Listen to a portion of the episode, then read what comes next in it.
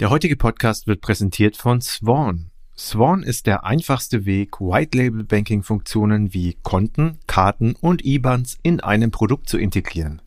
Kunden wie Friday Finance, Ride Capital und Archicap nutzen Swans Banking as a Service Angebot, um sowohl ihre UX zu verbessern und parallel ihren Customer Lifetime Value zu erhöhen. Swan kooperiert bereits mit über 60 Unternehmen in Europa und wickelt jeden Monat Transaktionen im Wert von mehr als 300 Millionen Euro ab. Mehr dazu auf swan.io.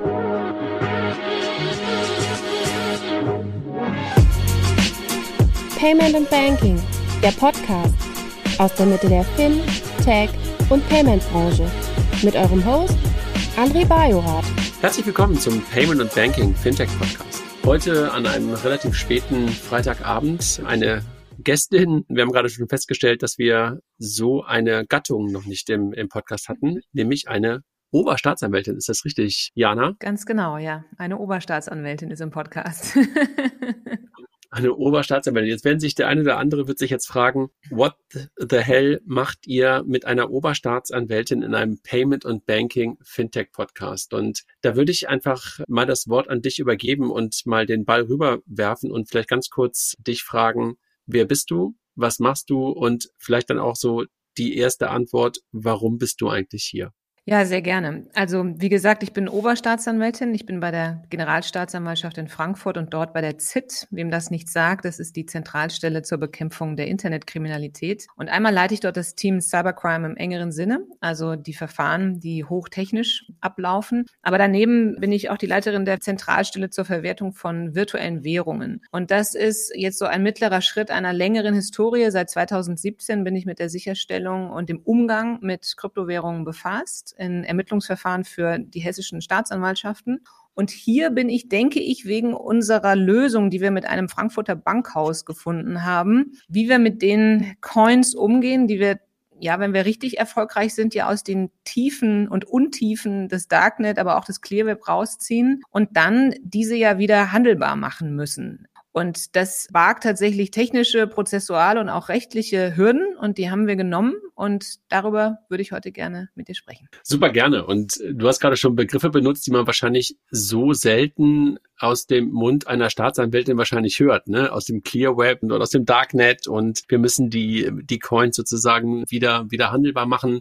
Und du hast auch gerade schon beschrieben, seit wann du das machst. Und sag mal, was war denn sozusagen oder was habt ihr denn gemacht? Wann ging das Ganze denn los und wie ist das sozusagen gestartet? Also gestartet, diesen Zeitpunkt kann, glaube ich, keiner nennen. Also als die Bitcoin auf den Markt gekommen sind, hat sich das Ökosystem angepasst und irgendwann haben natürlich auch Kriminelle das für sich entdeckt. Ich sage auch, weil ich ähm, Verfechterin der Auffassung bin, dass ähm, Kryptowährungen nicht maßgeblich die Währungen für Kriminelle sind. Äh, ganz im Gegenteil, wir stellen ja eher fest, dass Kryptowährungen sehr viel schneller wachsen, als der kriminelle Handel damit oder der Umgang damit wachsen kann. Und also ich erinnere mich an Coins aus hessischen Verfahren, die 2003 2013 sichergestellt wurden, mit denen ich dann eben in den Jahren danach konfrontiert wurde. Es ist davon auszugehen, dass auch vorher schon mal was gefunden wurde, aber das waren so die ersten, die ersten Fälle. Und noch immer sind wir im Werden. Also noch immer ist das nicht an der absoluten Tagesordnung. Noch immer ist jede Menge Fortbildung notwendig. Dafür machen wir uns auch stark. Das ist auch unsere Aufgabe. Und das, woran wir arbeiten, ist eben, ja, Polizei und Justiz so fit zu machen. Das machen natürlich nicht nur wir, damit es zum Dauerrauschen wird. Also Vermögensabschöpfung, die, der Spur des Geldes zu folgen, das ist so alt, wie die Strafverfolgung alt ist. Und das aufzusatteln auf dieses Universum, das ist unsere Aufgabe.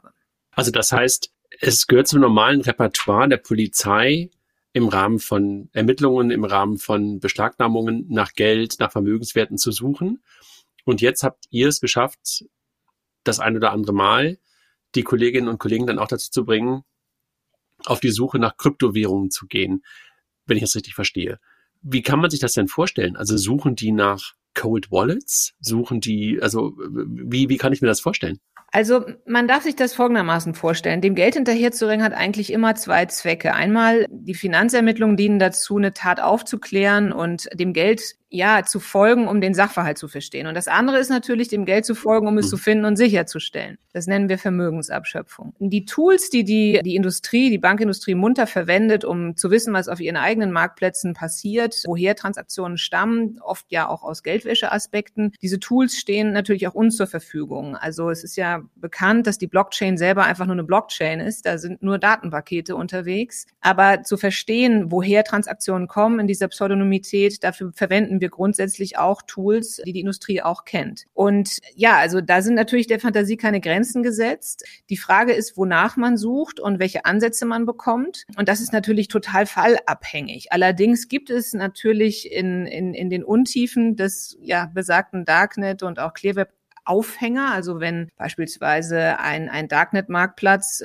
profitabel sein will, dann müssen die Wallets ein Stück weit bekannt sein, also die öffentlichen Keys, ne, die zu bekommen. Und das sind eben diese ersten Ansätze oder auch wenn Erpresser, also Ransomware-Attacken erfolgen, veräußern sich Täter natürlich ein Stück weit, indem sie zum Beispiel sagen, wohin überwiesen werden muss. Das sind dann so die ersten Anfasser und dann geht es los. Allerdings ist es hoch anspruchsvoll, dass das jetzt zur Tagesordnung schon gehört, das wäre eine Übertreibung. Das ist natürlich das Ziel.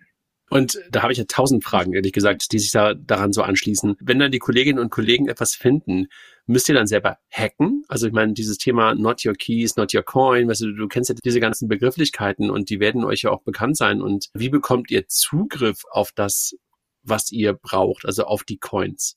Nun, also der Zugriff auf die Coins, den müssen wir ja auf eine Art und Weise bekommen, wie ihn sonst auch unsere Beschuldigten bekommen würden. Also der Zugang über ihre Wallets, den müssen wir ja auch bekommen. Also es gibt einfach die ganz banale Situation, dass durchsucht wird bei jemandem, der womöglich mit Drogen handelt oder was auch immer tut. Und dann findet man eben einen Ledger und der ist bereit, uns das Passwort zu geben. Das ist so eine ganz einfache Situation. Dann gibt es diese Situation natürlich damit, dass er uns das nicht verrät. Das ist erstmal eine, ja, auch mhm. diese Fälle gibt es. Es gibt natürlich sichergestellte Cold Wallets, die nicht offen sind und dann bleibt das erstmal so. Sagen wir, die Auseinandersetzung mit den Wallets, wenn wir sie vorfinden, ist eben, findet in diesem Rahmen statt. Aber es gibt natürlich auch technische Möglichkeiten, die nicht, also die weit von Hacking entfernt sind. Also je nachdem, wie die Coins gehalten werden durch die Betreiber beispielsweise eines solchen Marktplatzes, sind das ja auch Remote-Zugriffe. Es gibt ja auch ganze Server, die sich um solche Transaktionen kümmern können und dann sind die Zugriffe natürlich auch andere. Das beinhaltet aber nach meiner bisherigen Erfahrung kein Hacking, sondern eben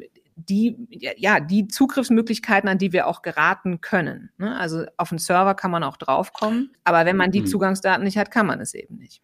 Und ist der normale Weg Cold Wallet oder ist der normale Weg das, was du gerade beschrieben hast, dass halt die Coins zentral irgendwo bei einem Dienstleister oder sowas verwahrt werden? Das ist die Frage, wovon man spricht. Also wenn man sich, was ja auch viele Kollegen international machen, so, so einen großen Marktplatz vornimmt, dann hat man dort ja Escrow Services oder, oder Server, ja, also Treuhandsysteme, wo dann der Cashflow stattfindet. Dann finden wir also schon die Cold Wallets werden häufig verwendet. Ich meine, die gelten als bulletproof und äh, aus genau diesen Gründen verwenden sie sowohl Menschen für legitime Zwecke als auch für illegitime.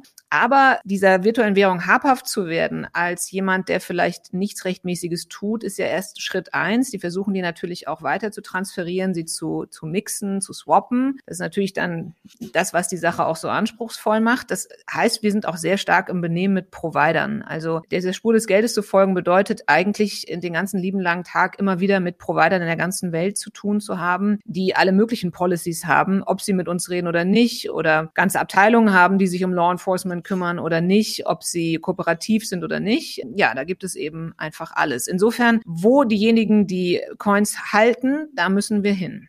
Okay. Und jetzt mal so ein bisschen auf das, was euch betrifft in Hessen und äh, in, in, in deiner Behörde. Wart ihr Vorreiter in der ganzen Sache? Also habt ihr dieses Thema salonfähig in Anführungszeichen für die Behörden gemacht? Also wir sind nicht die einzige Cyberstaatsanwaltschaft in Deutschland. Es gibt grundsätzlich das in, in jedem Land. Ich glaube, wir sind die ersten, die versucht haben, eine, eine ganze, also eine, eine Lösung bis zur Verwertung zu schaffen. Also viele andere Kolleginnen und Kollegen in Deutschland waren schon sehr erfolgreich bei der Sicherstellung von äh, virtuellen Währungen, auch in einem mittleren bis großen Ausmaß. Das, worin wir uns stark gemacht haben, ist eben, ja, diese ganze Geschichte bis zu Ende zu denken denken und vor allen Dingen auch schnelle Prozesse zu implementieren. Die Frage, die sich ja immer stellt, ist, was macht man mit diesen virtuellen Währungen? Darf man die eigentlich eine Weile halten? Dann geht ja der mhm. Kurs rauf und runter. Da kriegen auch die meisten Schwitzehändchen. Ähm, die Frage, ob die Not zu veräußern sind oder nicht, wann wir uns an Profis wenden müssen, das haben wir einfach wirklich von der Idee, ein Ermittlungsverfahren überhaupt zu betreiben und inwieweit da virtuelle Währungen eine Rolle spielen können, bis ganz am Ende, wie kommen die wieder zurück auf den Markt, wenn wir sie sichergestellt haben oder sie sogar eingezogen sind. Darin, glaube ich,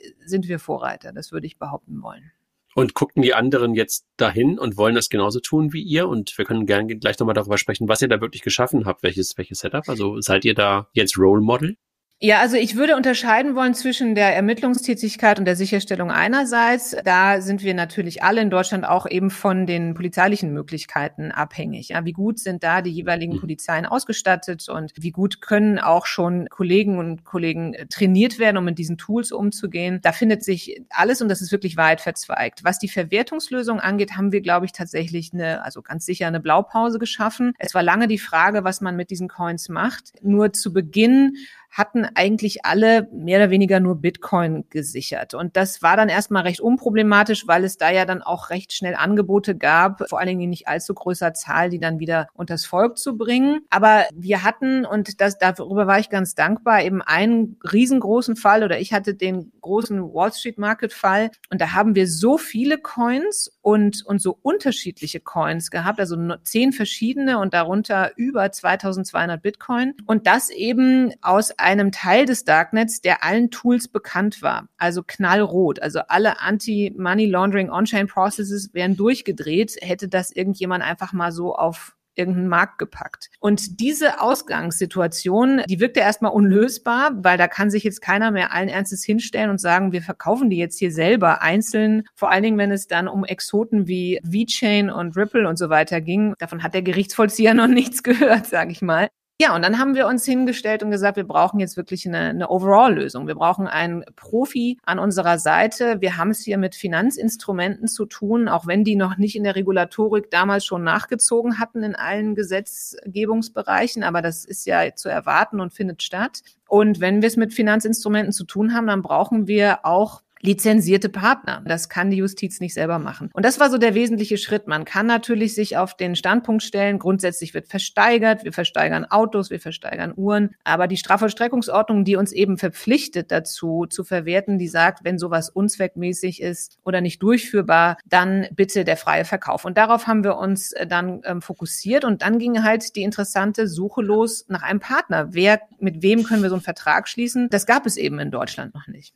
Und, und das, was du sagst, ist im Grunde genommen, versteigern wäre zwar eigentlich vielleicht irgendwie, irgendwie möglich gewesen, aber derjenige, der es versteigert hätte, wäre damit nicht glücklich geworden. Ne? Also das ist, glaube ich, sozusagen die Folge. Ne? banal formuliert, ein 100-Euro-Schein würde auch keiner für 80 oder 120 Euro versteigern, denn wir haben es ja hier mit Instrumenten zu tun, die immer einen erzielbaren Marktpreis haben. Also als die noch neu waren und sie keiner Finanzinstrumente nennen wollte, hätte ich das noch verstanden, aber mittlerweile ist klar, das sind weder Autos noch Uhren. Das sind Finanzinstrumente. Für die gibt es einen Markt und der ist auch transparent und die Marktpreise sind permanent, also auch erzielbar. Deswegen gab es für uns hm. von vornherein keinen Sinn, das irgendwie zu versteigern. Mal abgesehen von ganz vielen vielen anderen Problemen, die sich dann stellen. Uns war klar, wir brauchen jemand, der diesen Markt kennt, der die Lizenzen hat, mit virtuellen Währungen also die zu verwahren und mit denen zu handeln und uns sicherzustellen, dass wir zum jeweiligen Veräußerungszeitpunkt einen marktgerechten Preis bekommen und vor allen Dingen den Markt auch nicht negativ beeinflussen. Also mit 2200 Bitcoin an den Markt zu treten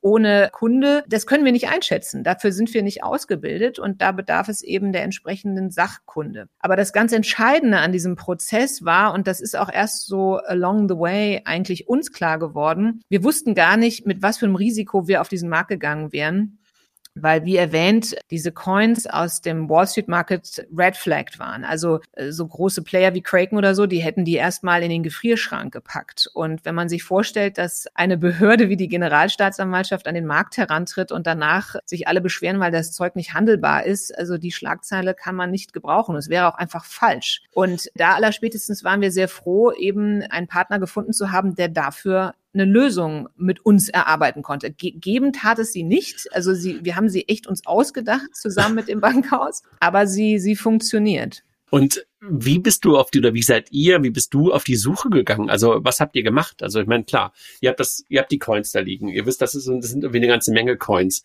Ihr wollt die rechtmäßig oder sozusagen nach den ganzen Verordnungen vernünftig veräußern. Wie geht man dann vor? Also wie findest du dann den Partner? Das klingt ja so ein bisschen so wie, ich weiß gar nicht genau, wonach ich suche.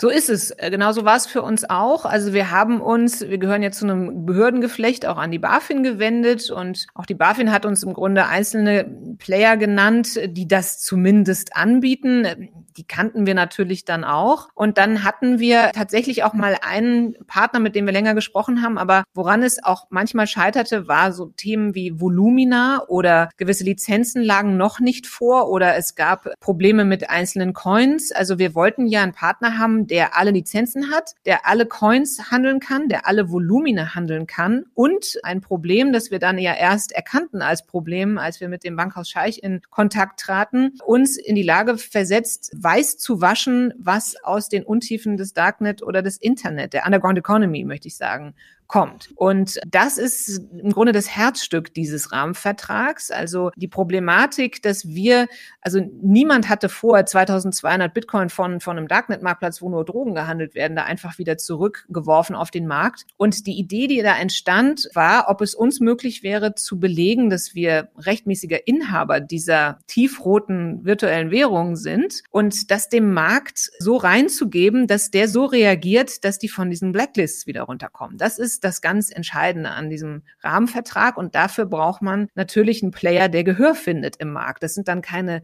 rechtlichen Probleme, die würde es geben, wenn wir den Weg nicht beschreiten, in Form von Rückforderungen, sondern das ist die normative Kraft des Faktischen, soweit wir das erleben durften. Ne? Und was wir machen, ist eben, dass wir belegen, was wir da ins Gesicht sichergestellt haben. Und das Bankhaus Scheich wendet sich eben an die Instanzen, an die Provider, die wiederum die Marktplätze mit den Informationen versehen, wo man wohl eher mal ein bisschen vorsichtig sein sollte. Grundsätzlich darf man sich das so vorstellen, auch das durfte ich dann in diesem Prozess lernen. Die regulierten Marktplätze, die, die wollen sich frei halten von Geldwäschetransaktionen. Und da ist lieber eine mehr weg als eine zu wenig. Und diesen Prozess müssen wir umkehren. Wir müssen zu erkennen geben, dass das, was einst befleckt war, nun wieder reingewaschen ist. Und das ist ja halt der internationale Markt. Es gibt ja keine Behörde, der man das mitteilt und die nimmt einen von irgendeiner Fahndungsliste und dann ist alles wieder gut, sondern es muss ein Markt, der weit weg ist von uns als Behörde, das akzeptieren. Und das sieht man dann eben auch wieder in den Tools, also die wir ja verwenden. Also es ist eine extrem dynamische Angelegenheit. Und vor allen Dingen wussten wir vorher auch nicht, ob das funktioniert. Aber es hat funktioniert, der Markt hat reagiert. Und dann haben wir weißes, also grünes Licht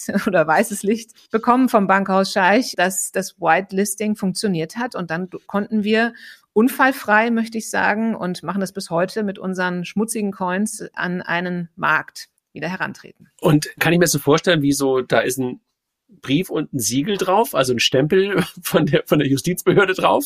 Das war wirklich eine lustige Situation. Also ich wurde vom Bankhaus gefragt, ob, ob ich das zu Papier bringen kann und dass das bitte möglichst offiziell aussieht. Und wenn eine Generalstaatsanwaltschaft eins kann, dann ein Siegel versehen und das eben hochoffiziell aussehen lassen. Also es ist, sind, ist ein Schreiben, das eigentlich nur beschreibt, was wir da was wir da tun müssen von Gesetzes wegen und welche Transaktionen davon betroffen sind. Und das wird weitergereicht und das kann man dann an den Tools faktisch sehen, ob die reagiert haben oder nicht. Und das ist ein Prozess, der Tage oder auch Wochen dauern kann. Wir haben es ja nun auch mit sehr unterschiedlichen Währungen zu tun. Was man auch nicht vergessen darf, beispielsweise Monero ist ein voll anonymes, voll anonyme Coin. Da gibt es auch viele Marktplätze, die das gar nicht handeln wollen, weil sie sagen, also für welche legitimen Zwecke soll man die denn verwenden? Das lassen wir besser ganz sein. Und auch die müssen wir wieder, also grundsätzlich müssen wir die wieder zu Geld machen. Also es ist schon recht anspruchsvoll und wir haben auch immer wieder mit Coins zum ersten Mal zu tun. Auch müssen wir ja mit der Belegenheit der Coins, der Umgangsweise durch die Polizei, dann auch immer einen Weg finden, dass die äh, wiederum unfallfrei zum Bankhaus kommen. Also kein Verwertungsfall war bisher wieder, wieder davor oder der danach. Und habt ihr dann Abschläge da drauf? Also müsst ihr, weil das mal irgendwie ganz rot war, wie du es vorhin beschrieben hast, müsst ihr dann mit Abschlägen rechnen? Also ist der Markt bereit, den normalen Marktpreis zu bezahlen? Ja, ja. Also wir haben keine Abschläge, sondern es wird dann einfach der jeweilige Marktpreis. Es gibt ja ein Daily High, ein Daily Low, das kriegen wir natürlich alles dokumentiert. Der wird erzielt und dann, die sind einfach wieder frei handelbar. Genau. Wahnsinn. Und das Bankhaus Scheich, also ich habe ja gerade gefragt, du hast sie ja gerade ein, zwei Mal ähm, genannt, das ist euer, euer Partner, mit dem ihr das gerade macht. Und ich hatte dich ja gerade gefragt, wie hassen die dann gefunden?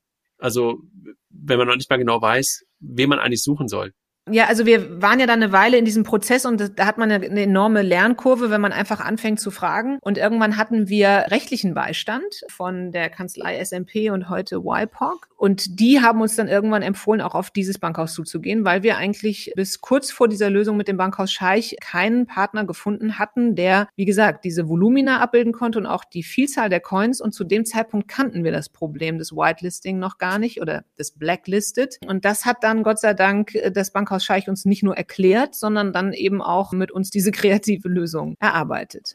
Und du hast ja gerade über die Blaupause gesprochen. Ist es eine Blaupause für Deutschland oder seht ihr auch, dass international Staatsanwaltschaften oder andere Institutionen zu euch rüber gucken? Das tun sie. Also zunächst einmal ist es das, glaube ich, schon für Deutschland. Wir waren natürlich sehr gespannt, wie die Kolleginnen und Kollegen reagieren würden. Also nur zur Historie. In Köln gab es tatsächlich mal Versteigerungen und in Bayern wie bei uns auch in Hessen gab es den freien Verkauf über ja kleinere Marktplätze, aber auch hauptsächlich von Coins, die herkömmlich sind, also maßgeblich Bitcoin. Aber die große Lösung, die haben wir dann präsentiert und waren natürlich sehr gespannt, ob die die Kolleginnen und Kollegen, die ja nun in den anderen 15 Ländern grundsätzlich eigene Lösungen finden müssen. Da ist der Föderalismus schon manchmal hinderlich wie die reagieren würden. Und tatsächlich ist es so, dass äh, diese, diese Regelung als gesotten gelten darf, weil sie eben rechtlich und technisch, aber auch marktbezogen alles abdeckt, zumindest nach unserem Stand der Kenntnis aktuell, was beachtet werden muss. Also in Deutschland sehen wir, dass das Interesse wächst, dem nachzueifern in dieser Art. Und aus dem Ausland erfahre ich, also sagen wir so, ich, wir stehen ja sehr stark im Benehmen mit den Kollegen im Ausland Cybercrime lässt sich nicht im Inland ermitteln, also zu keinem Zeitpunkt. Und das betrifft natürlich auch die Kryptos. Wie die genau verwerten, sind unsere sonst sehr eng mit uns zusammenarbeitenden Kolleginnen und Kollegen im Ausland durchaus zurückhaltend. Aber sie waren, weil sie der Presse eben folgten, das ist ja ähm, sehr stark auch berichtet worden, hoch interessiert an unserer Lösung. Und ich habe nicht rausgehört, dass es genau die woanders auch gibt. Hola, muchachas y muchachos. Mein Name ist Pablo Escocart. Am 16. und 17. März feiert Payment Banking die große Fiesta Mexicana. Die Payment Exchange 2023 begrüßt dich mit Themen, die sind muy bueno y interesante. Zum Beispiel, wie kommt die Payment-Branche aus der Krise und die Chancen von künstlicher Intelligenz für Zahlungsdienstleister. Sichere jetzt ein Ticket auf www.paymentandbanking.com und klicke auf das gelbe Banner. Okay. Und wenn ihr jetzt die Veräußerung gemacht habt, was passiert denn eigentlich mit dem Geld? Ist das immer das Gleiche? Geht das einfach der Staatskasse zu oder wird es gespendet oder, oder was passiert denn eigentlich dann mit den Erlösen, wenn ich, wenn ich das so nennen darf?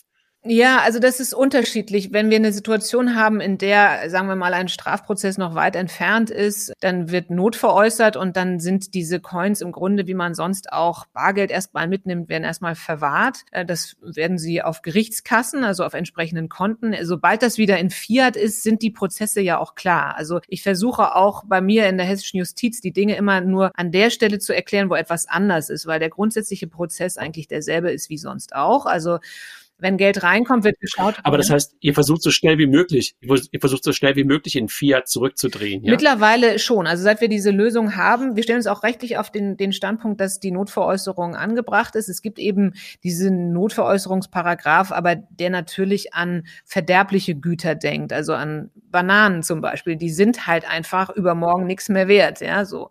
Oder auch viele Verbrauchsgüter steigen ja eher nicht so. Und jetzt sind die virtuellen Währungen natürlich massiv volatil. An das hat der Gesetz Gesetzgeber nicht bei der Notveräußerung gedacht, denn das Verlustrisiko, das erforderlich ist für eine Notveräußerung, ist ja ein theoretisches, weil das Anstiegsrisiko immer in jeder denkbaren Sekunde genauso hoch ist. Volatilität genannt, ne?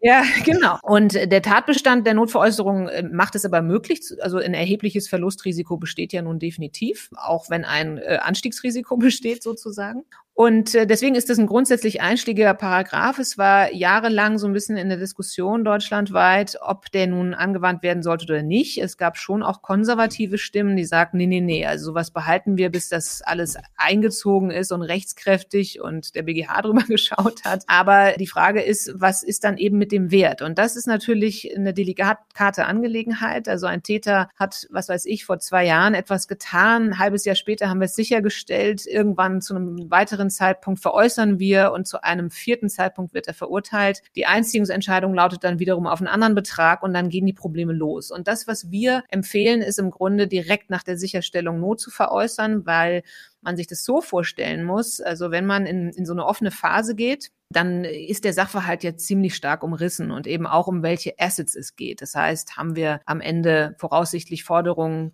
in Höhe von 50.000, weil der 50.000 erlangt hat durch seine Taten oder mehr oder weniger. Und so viel nimmt man ja auch nur mit. Also ganz plastisch gesprochen, wenn man jemandem vorwirft, für 20.000 Euro Drogen verkauft zu haben, würde man auch nicht Bargeld in Höhe von 100.000 mitnehmen. Das wäre nicht zulässig. Ja? Also wenn man einen Arrestbeschluss hat, der auf 20.000 lautet, darf man bis zu 20.000 Euro mitnehmen oder Autos oder Uhren. Uhren. Und wenn wir in dieser Situation, in der wir im Zugriff sind und den Sachverhalt gut kennen, dann eben Coins einsammeln und dann sofort Not veräußern, dann sind wir halt am nächsten am Sachverhalt. Das ist so das Hauptargument daran. Genau. Und dann sollte es halt relativ fix gehen. Und gut, da haben wir natürlich mit dem Bankhaus Scheich einen maximal flexiblen Ansprechpartner, der den ganzen Tag nichts anderes macht, als damit zu handeln. Und ja, wenn das dann Fiat ist, geht das auf die Gerichtskasse. So ist das. Es gibt natürlich auch Fälle, in denen an eine Rückgewinnungshilfe Hilfe zu denken sein könnte. Das sieht die Strafprozessordnung auch vor. Also wenn jemandem etwas weggenommen wurde, können wir natürlich auch dafür sorgen, dass da Geld zurückfließt, wenn das zuzuordnen ist.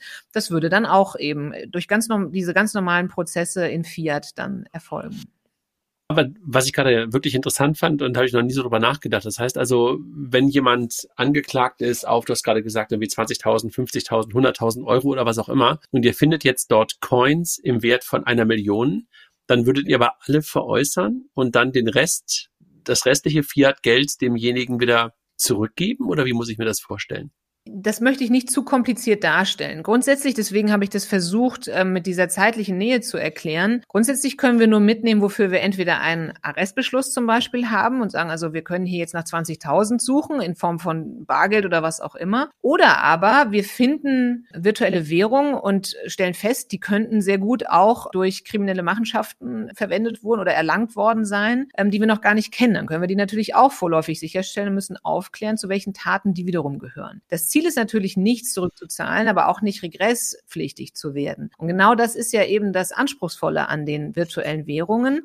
Wir haben bisher keinen Prozess gehabt, in dem uns entweder vorgeworfen wurde, ihr müsst doch was rauszahlen oder ihr hättet doch früher veräußern können, die waren doch mehr wert, wieso müssen wir jetzt noch zahlen? Also das ist natürlich eine grundsätzliche Problematik, die es im Bereich Fiat nie gab. Bei den Wertpapieren müsste es sie geben, aber das ist, fällt nicht so stark ins Gewicht, dass das so richtig den Weg zu den höchsten Gerichten gefunden hätte. Und nun ist die Volatilität bei den virtuellen Währungen natürlich so krass, dass sehr häufig der Marktpreis von gestern mit dem morgigen so gar nichts mehr zu tun hat. Und ja, das ist hoch anspruchsvoll und dieses gesamte Regime war natürlich nicht bedacht durch den Gesetzgeber, der sich mal die Vermögensabschöpfung ausgedacht hat. Und du hast gerade beschrieben, die, die Dynamik beim Bankhaus Scheich und auch bei euch, die ist wirklich so hoch. Habt ihr wirklich tagtäglich Handelt ihr momentan Kryptowährungen oder einmal die Woche oder einmal im Monat? Wie, wie darf man sich das vorstellen? Nein, nein, also es ist nicht tagtäglich, es wird langsam mehr.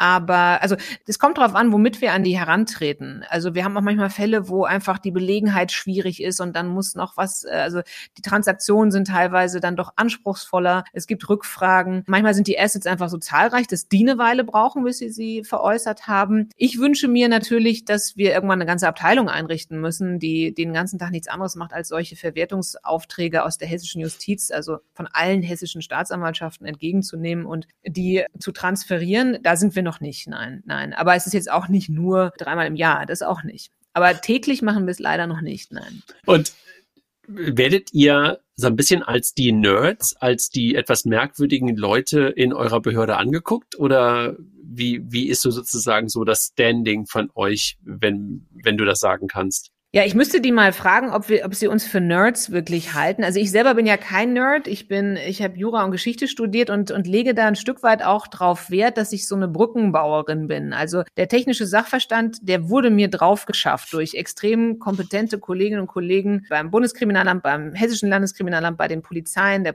Polizeipräsidien. Also da erzähle ich von Dingen, die mir wirklich beigebracht wurden in den letzten sechs Jahren. Wir sind natürlich in der Landschaft, in diesem Ökosystem Justiz sehr ungewöhnlich. Und das ist eigentlich auch das Spannende daran, dass wir einmal diese enorm dynamische Welt, also die Underground Economy an sich und dann auch nochmal die Welt der virtuellen Währungen, die dazugehört und ein Stück weit ja auch daneben steht. Underground Economy mag ich, muss ich mir merken. Ja, ja.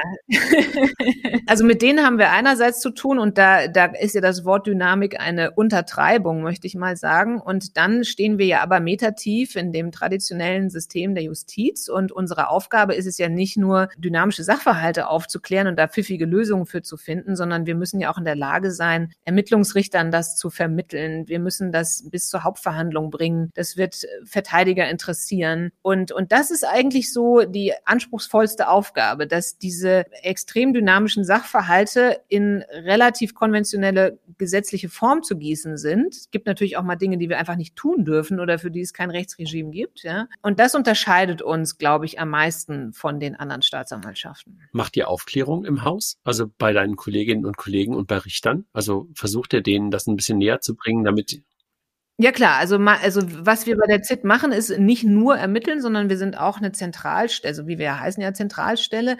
Das ist auch so zu verstehen, dass wir auch ausbilden. Also gerade am Dienstag habe ich wieder Kolleginnen und Kollegen in, in, in Frankfurt ausgebildet, darin, was, was die Coins sind, welche Probleme wir wie lösen, wo wir stehen, welche Muster sie verwenden können, wen sie anrufen können, worauf sie achten müssen, wie sowas aussieht. Das sollte auch sehr plastisch gemacht werden. Das geht aber Gott sei Dank ganz gut. Also auch ein Staatsanwalt sollte wissen, wonach bei einer Durchsuchung überhaupt zu suchen ist. Also und das Null, also ganz viele Nullen und oder Zahlen und Nummern aneinandergereiht vielleicht kein Tippfehler sind, sondern eben ein Wallet. Das muss natürlich gewusst werden. Hm. Und zwar auf polizeilicher und justizieller Seite. Und das Krasse, wenn ich das so sagen darf, ist natürlich, dass wir einerseits noch Grund ausbilden und andererseits auch dann schon die DeFi-Welle auf am anderen Horizont sehen. Ja, oder was heißt am Horizont? Die ist ja auch schon da. Das, das wollte ich gerade fragen. Ist es ein bisschen ist, ist es ein bisschen Katz und Maus? Also hast du das Gefühl, dass ihr auch immer ein bisschen hinterherlauft?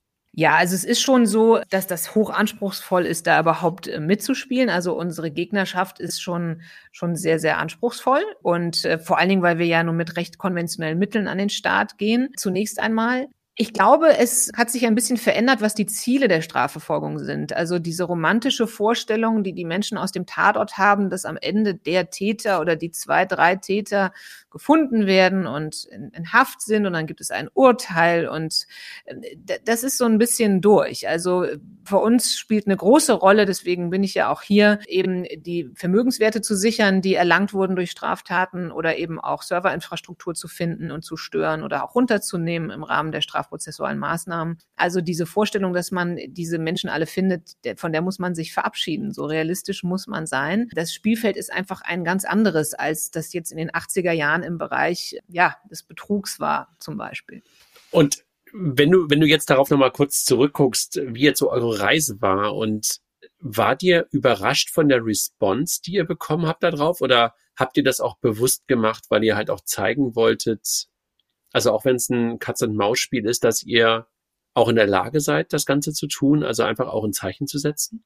Die Response von wem, wenn ich fragen darf? Von der Öffentlichkeit? erstmal die Öffentlichkeit und dann können wir gerne auch noch mal ein bisschen darüber sprechen, wie die sogenannte Szene auch darauf reagiert.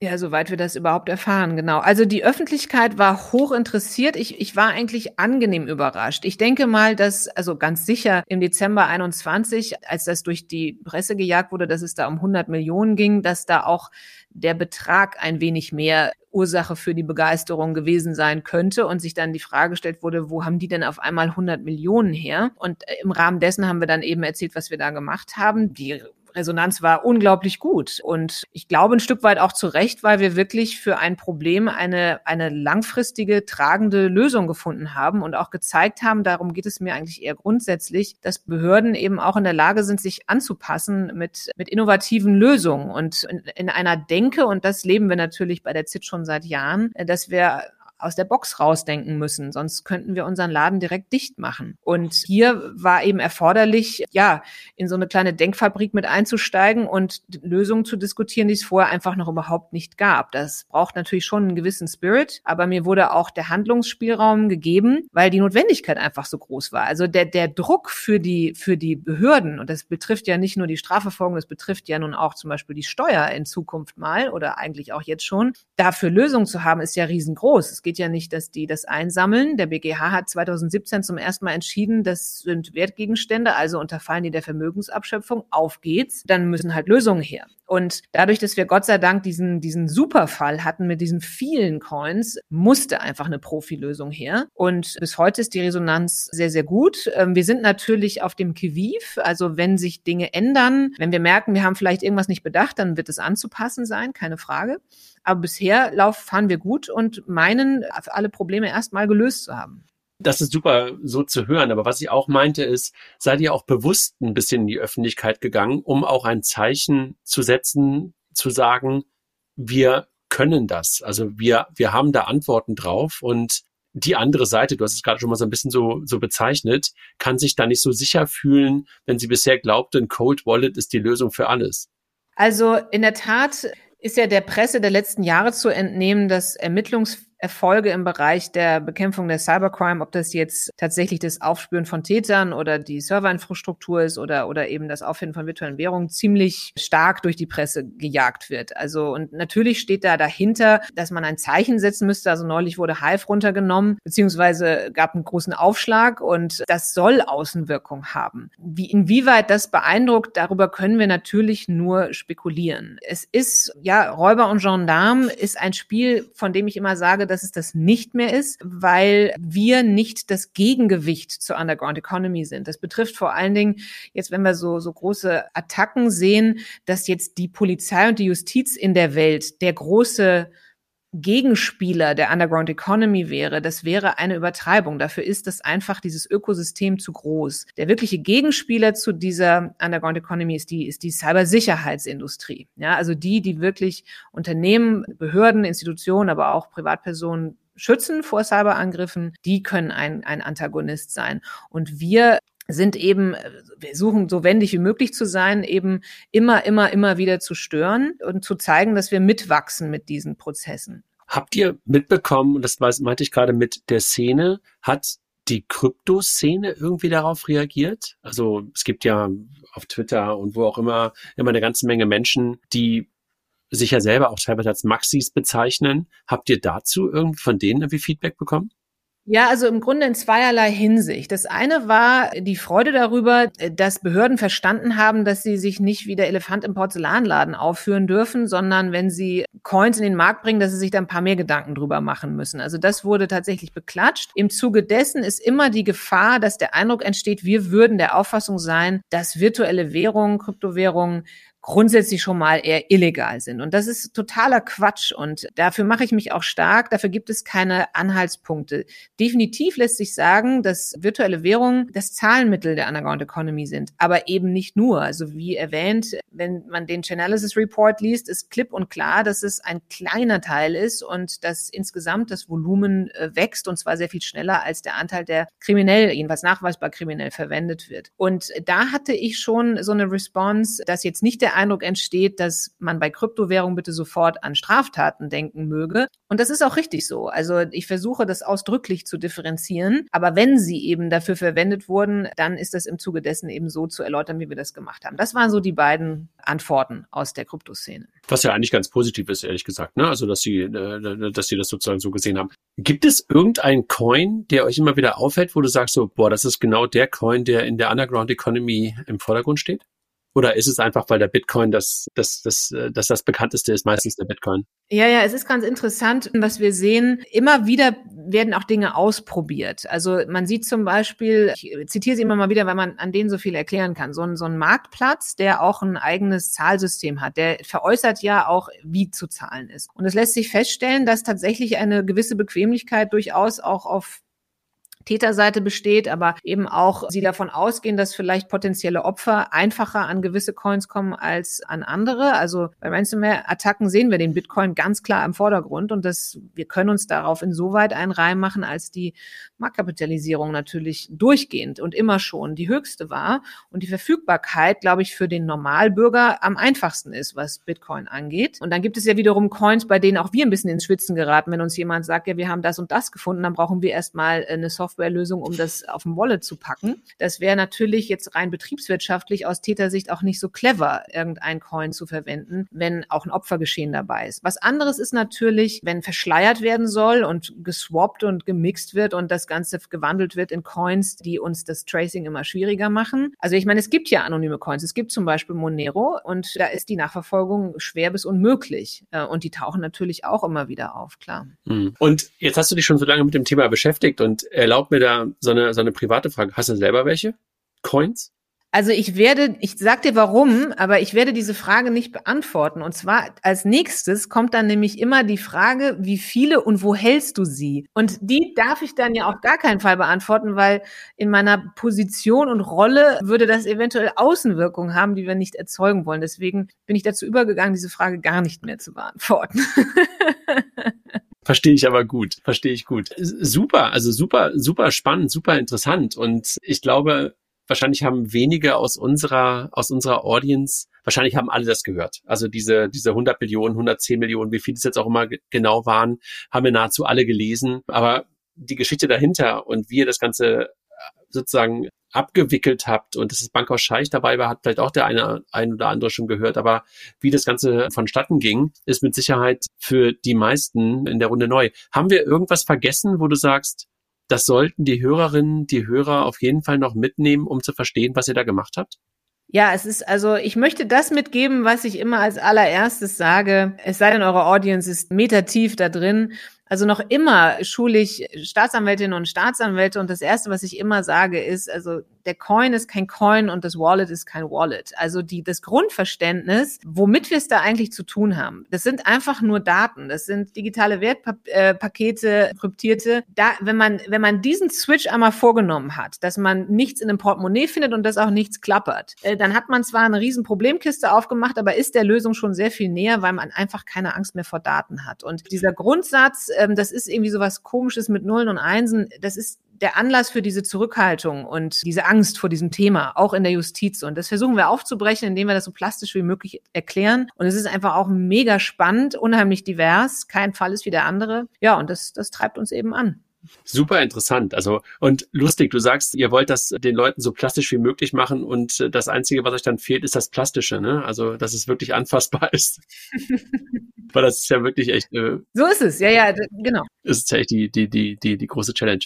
Jana, ich danke dir ganz, ganz herzlich. Also vielen Dank für diese Einblicke und die super interessante und, und sehr klugen Sätze dazu und Ausführungen dazu. Hat Spaß gemacht. Und vielleicht sehen wir oder hören wir dich entweder nochmal irgendwann im Podcast oder auf einer von unseren Konferenzen. Und nochmal herzlichen Dank. Ja, vielen Dank für die Einladung. Es hat viel Spaß gemacht. Sehr, sehr gerne. Dankeschön. Tschüss.